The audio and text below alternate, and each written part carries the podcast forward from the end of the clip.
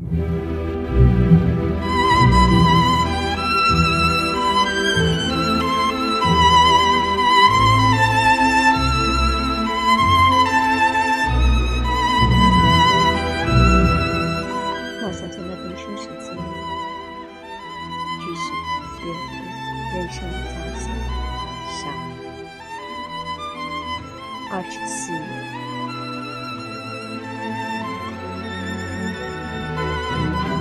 Vix 在厄利夫人家的后头租了两间小房间，其中一间做会客室，用来接待客人，倒也够舒适的。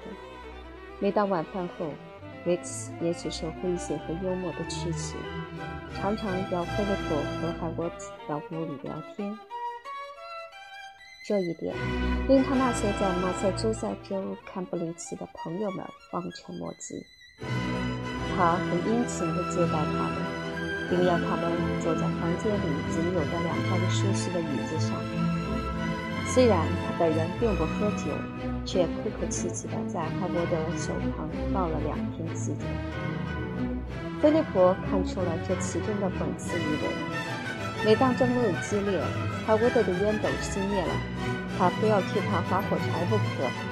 他们刚结识的时候，出自名牌大学的海沃德对哈佛大学毕业的维茨摆出一副傲慢的态度。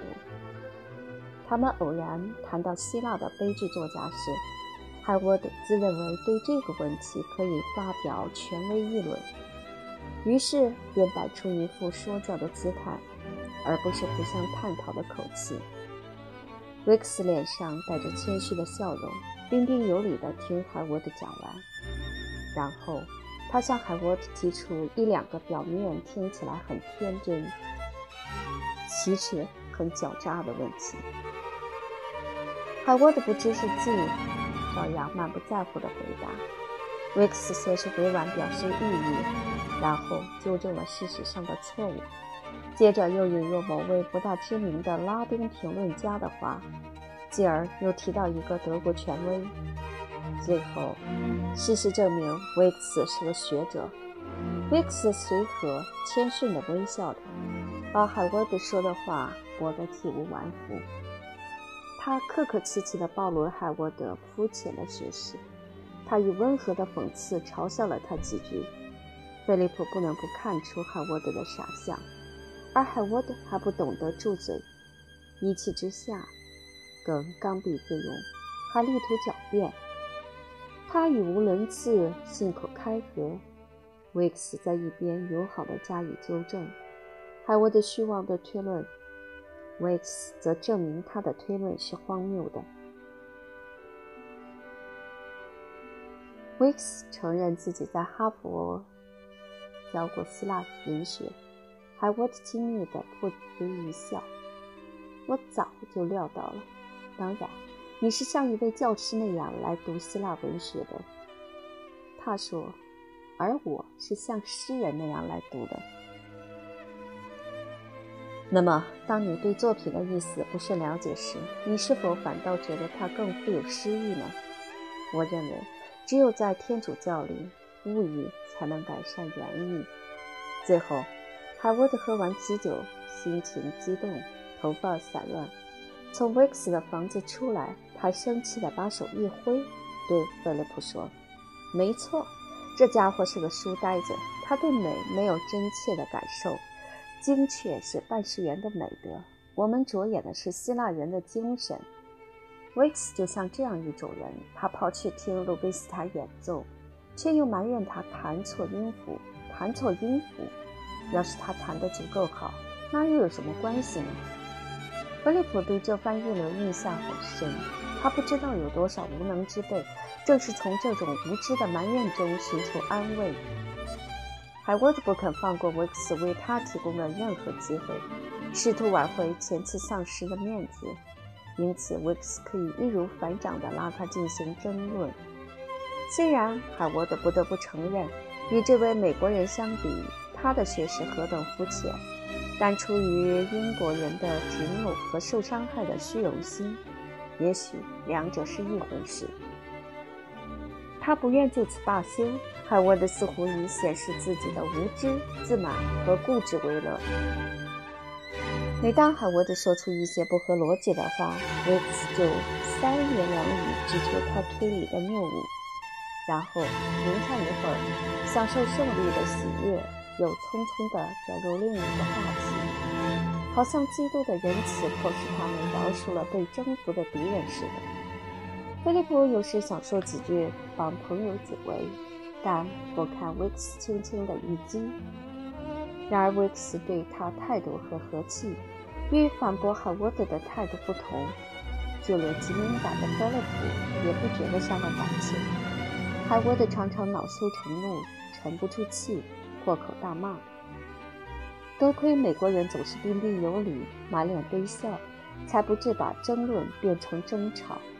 每当海沃德在这种情况下走出维克斯的房间时，他总是气愤地嘟囔着：“该死的美国佬！”争论就此结束了。这就是对一个似乎不能辩驳的论点的最完美的回答。尽管他们在维克斯房间里开始议论的是各种各样的问题，但最终总是要转到宗教的话题上来。神学院的学生对宗教有一种职业上的兴趣。海沃德也喜欢这样的话题，在这方面，无情的事实不会使他仓皇失措。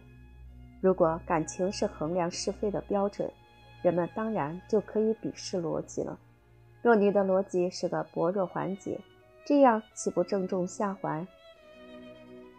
海沃德觉得不费一番口舌，要向菲利普解释清楚自己的信仰是很困难的。但海沃德是在正统的国教的教育下长大的，这一点很清楚。这种看法与菲利普对事物的自然法则的思想相吻合。虽然海沃德现在已彻底放弃了成为罗马天主教教徒的念头，他对这个教派有持同情的态度。他对罗马天主教倍加称颂，他赞赏罗马天主教的豪华的仪式，并拿它与英国国教的简单礼拜做比较。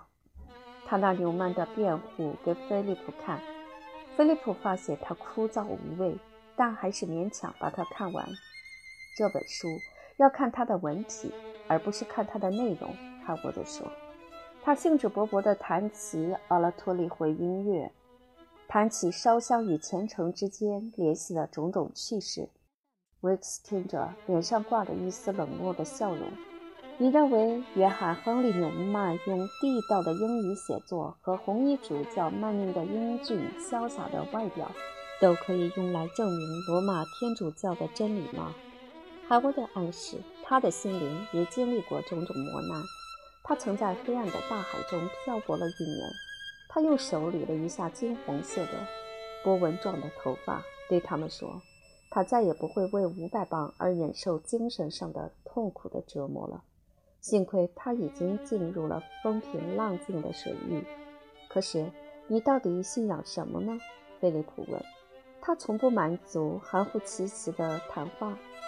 我信仰权、家、美。海沃德说这话的时候，摆动着他那粗大而灵活的四肢，再加上头部的优美姿势，样子显得十分俊俏，也很有风度。你在人口调查表里就是这样填写你的宗教信仰吗？维克斯语调温和地问。我讨厌死板的定义，太丑陋，太明显了。就算我信仰布林顿公爵和格莱斯顿先生的教派吧，那就是英国国教嘛。菲利普说。对了，多聪明的年轻人！海波德微笑着说。菲利普脸红了，因为他用平淡无奇的语言表达别人含蓄的言辞，实在有伤大雅。我属于英国国教，可是我喜欢罗马天主教教士身上穿的金线绸缎，喜欢他们的独身主义忏悔式和炼狱，置身于意大利昏暗的大教堂里，香烟缭绕，气氛神秘。我诚心诚意地相信弥撒的奇迹。在威尼斯，我看见一个渔夫光着脚丫走进教堂，把鱼篓扔在身边，跪下来向圣母玛利亚祈祷。我感到这才是真正的信仰。我怀着相同的信仰和他一起祷告，但我也信仰阿普罗蒂特、阿波罗和伟大的潘神。他嗓音悦耳，字斟句酌，说得抑扬顿挫，娓娓动听。要不是维茨开了第二瓶啤酒，他还想继续说下去。我来给你倒点喝的。海沃德以那副颇为使这位年轻人印象深刻的、略带几分屈尊复就的姿态，向菲利普转过身来。现在你满意了吗？他问。菲利普有点手足无措，表示满意了。你没有再讲点佛教，真叫我失望。维克斯说：“我承认自己同情穆罕默德。”而你却只字不提，实在遗憾。海沃德哈哈大笑。那天晚上他心情很好，一连串的妙语依然在他耳际回响。他把啤酒一饮而尽。我不指望你能了解我，他回答说。凭你们美国人那点不起眼的智力，你只能采取批评态度，如埃默森之流。但什么是批评呢？批评纯属破坏性的，任何人都会破坏，但并非每个人都能创造。你是个书呆子，亲爱的伙计。重要的是建设。我是富有建设性的。我是个诗人。维克斯注视着海沃的目光中，似乎既带有严肃的神色，同时又露出快活的笑意。我想你有点醉了。假如你不介意我这么说的话，这点酒算不了什么。海沃德兴致勃勃地说：“要让我醉倒，在争论中输给你，这还差得远呢。”得了。我已推心置腹地说了，现在谈谈你的宗教信仰吧。维克斯将头侧向一边，看起来活像一只栖于树上的麻雀。多年来，我一直在琢磨这个问题。我认为我是个唯一神教派教徒，可那就是非英国不道而菲利普说：“他们都同时哈哈大笑起来。”海沃德纵声狂笑，维茨滑稽的咯咯笑。菲利普感到莫名其妙。在英国，不信奉英国国教者就都不是绅士，是吗？维茨说：“怎么？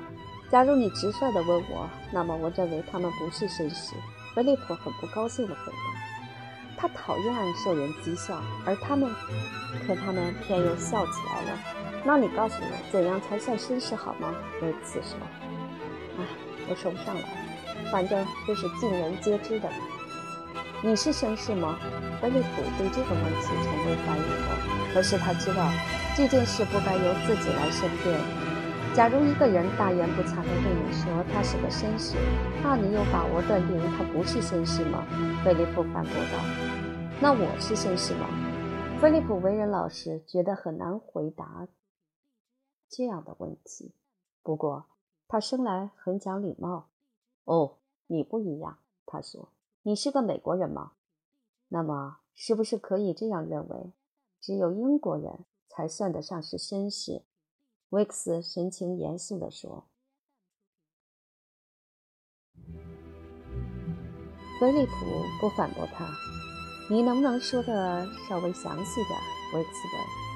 菲利普脸红了。由于气愤，他也顾不得会不会出洋相了。我可以给你讲得很详细。他记得伯父说过，需要三代的时间才能培养一名绅士。俗话说，瓜藤上长不出茄子。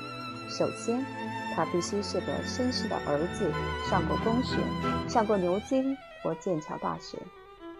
念爱丁堡大学还不行吗？维克斯问。他得像绅士那样讲英语，衣着得体。假如他是绅士，他总能辨出别人是不是绅士。菲利普越讲下去，越觉得论据站不住脚。然而，这也正是菲利普的意思。他过去认识的每个人也都是这么说的。显然，我不是绅士，维克斯说。我不明白，为什么我一说自己是不信奉国教者，你就这样吃惊。我不太懂唯一神教派是怎么回事。菲利普说。维克斯又奇怪地将头歪向一边。你简直以为他会像鸟那样叽叽喳喳地叫。唯一神教派教徒真的不相信任何人相信的一切，而对自己不太了解的事物却有着热烈的、持久的信仰。我不明白你为什么要取笑我，菲利普说。我真心想了解吗？亲爱的朋友，我并不是在取笑你，我是经过多年的努力、绞尽脑汁的研究才得出这一定义的。菲利普和海沃德起身要走时，维克斯递给菲利普一本薄薄的瓶装书。我想，现在你阅读法文书大概没问题了吧？不知道你喜欢不喜欢这本书？菲利普向他道了谢，接过书来看了看书名，原来是雷曼写的。耶稣传。